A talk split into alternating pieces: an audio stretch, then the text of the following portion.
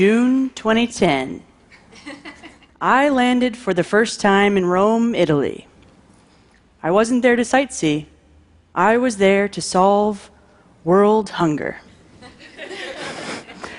That's right, I was a 25 year old PhD student, armed with a prototype tool developed back at my university, and I was going to help the World Food Program fix hunger. So I strode into the headquarters building, and my eyes scanned the row of UN flags, and I smiled as I thought to myself, the engineer is here. Give me your data. I'm going to optimize everything. tell me the food that you've purchased. Tell me where it's going and when it needs to be there. And I'm going to tell you the shortest, fastest, cheapest, best set of routes to take for the food.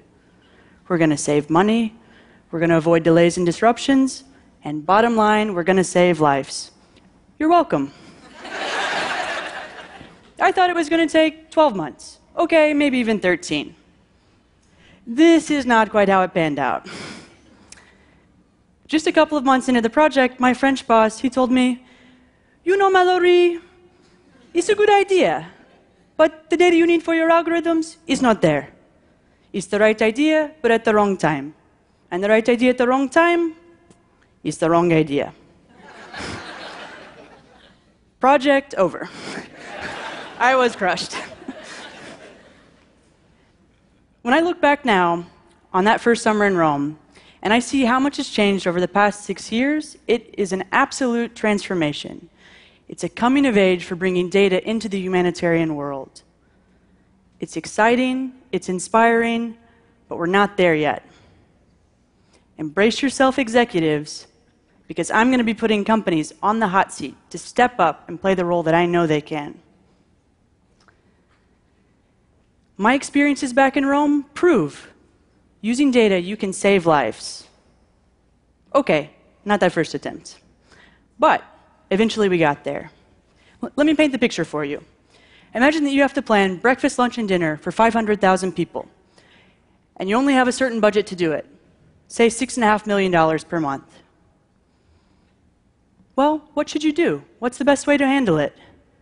Should you buy rice, wheat, chickpea, oil? How much? It sounds simple, it's not. You have 30 possible foods, and you have to pick five of them. That's already over 140,000 different combinations. Then, for each food that you pick, you need to decide how much you'll buy, where you're going to get it from, where you're going to store it, how long it's going to take to get there, and you need to look at all the different transportation routes as well. And that's already over 900 million options. If you considered each option for a single second, that would take you over 28 years to get through. 900 million options. So we created a tool that allowed decision makers to weed through all 900 million options in just a matter of days. It turned out to be incredibly successful. In an operation in Iraq, we saved 17% of the costs. And this meant that you had the ability to feed an additional 80,000 people. It's all thanks to the use of data and modeling complex systems. But we didn't do it alone. The unit that I worked with in Rome, they were unique. They believed in collaboration. They brought in the academic world. They brought in companies. And if we really want to make big changes in big problems like world hunger, we need everybody to the table. We need the data people from humanitarian organizations leading the way and orchestrating just the right types of engagements with academics, with governments. And there's one group that's not being leveraged in the way that it should be. Did you guess it? Companies. Companies have a major role to play in fixing the big problems in our world. I've been in the private sector for two years now. I've seen what companies can do, and I've seen what companies aren't doing. And I think there's three main ways that we can fill that gap by donating data, by donating decision scientists and by donating, donating technology to gather new sources of data. This is data philanthropy, and it's the future of corporate social responsibility. Bonus, it also makes good business sense. Companies today, they collect mountains of data. So the first thing they can do is start donating that data. Some companies are already doing it. Take, for example, a major telecom company. They opened up their data in Senegal and the Ivory Coast and research, researchers discovered that if you look at the patterns in the pings to the cell phone towers, you can see where people are traveling. And that can tell you things like where malaria might spread, and you can make predictions with it.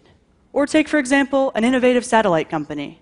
They opened up their data and donated it. And with that data, you could track how droughts are impacting food production. With that, you can actually trigger aid funding before a crisis can happen. This is a great start. There's important insights just locked away in company data. And yes, you need to be very careful. You need to respect privacy concerns, for example, by anonymizing the data. But even if the floodgates opened up, and even if all companies donated their, their data to academics, to NGOs, to humanitarian organizations, it wouldn't be enough to harness that full impact of data for humanitarian goals. Why? To unlock insights in data, you need decision scientists. Decision scientists are people like me.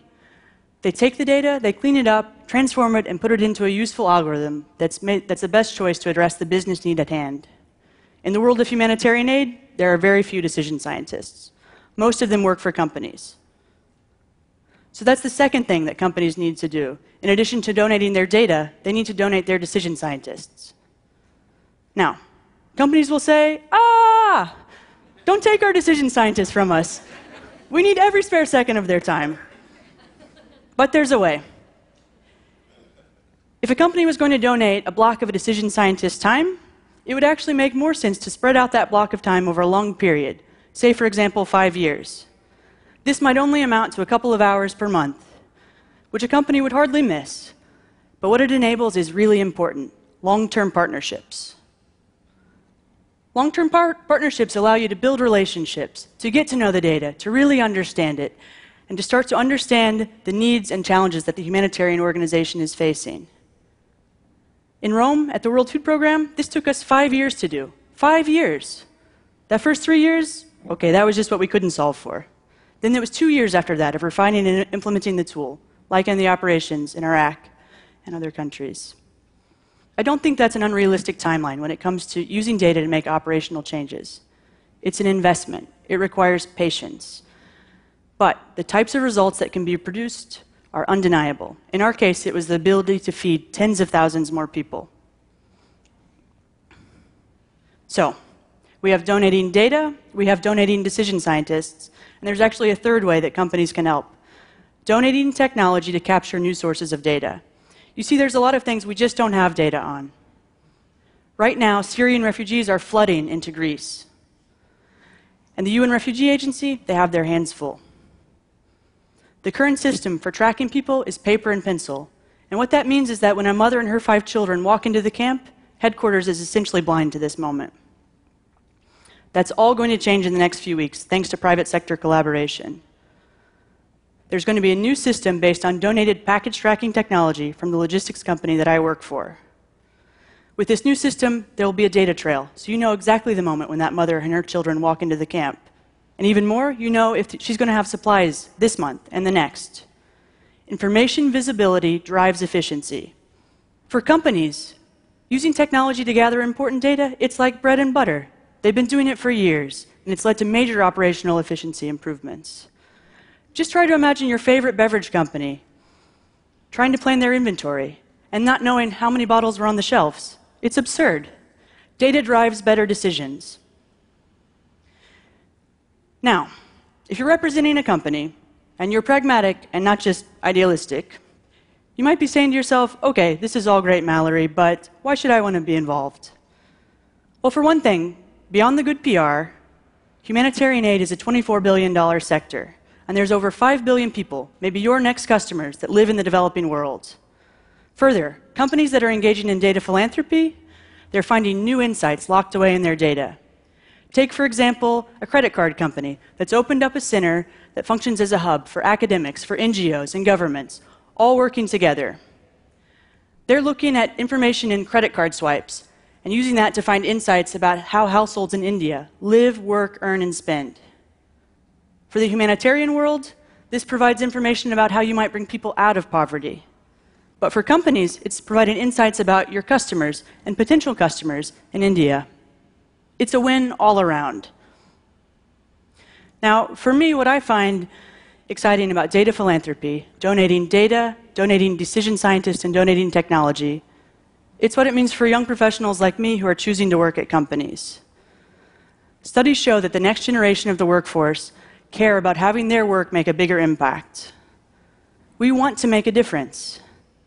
And so, through data philanthropy, companies can actually help engage and retain their decision scientists. And that's a big deal for a profession that's in high demand. Data philanthropy makes good business sense. And it also can help revolutionize the humanitarian world. If we coordinated the planning and logistics across all of the major facets of a humanitarian operation, we could feed, clothe, and shelter hundreds of thousands more people. And companies need to step up and play the role that I know they can in bringing about this revolution.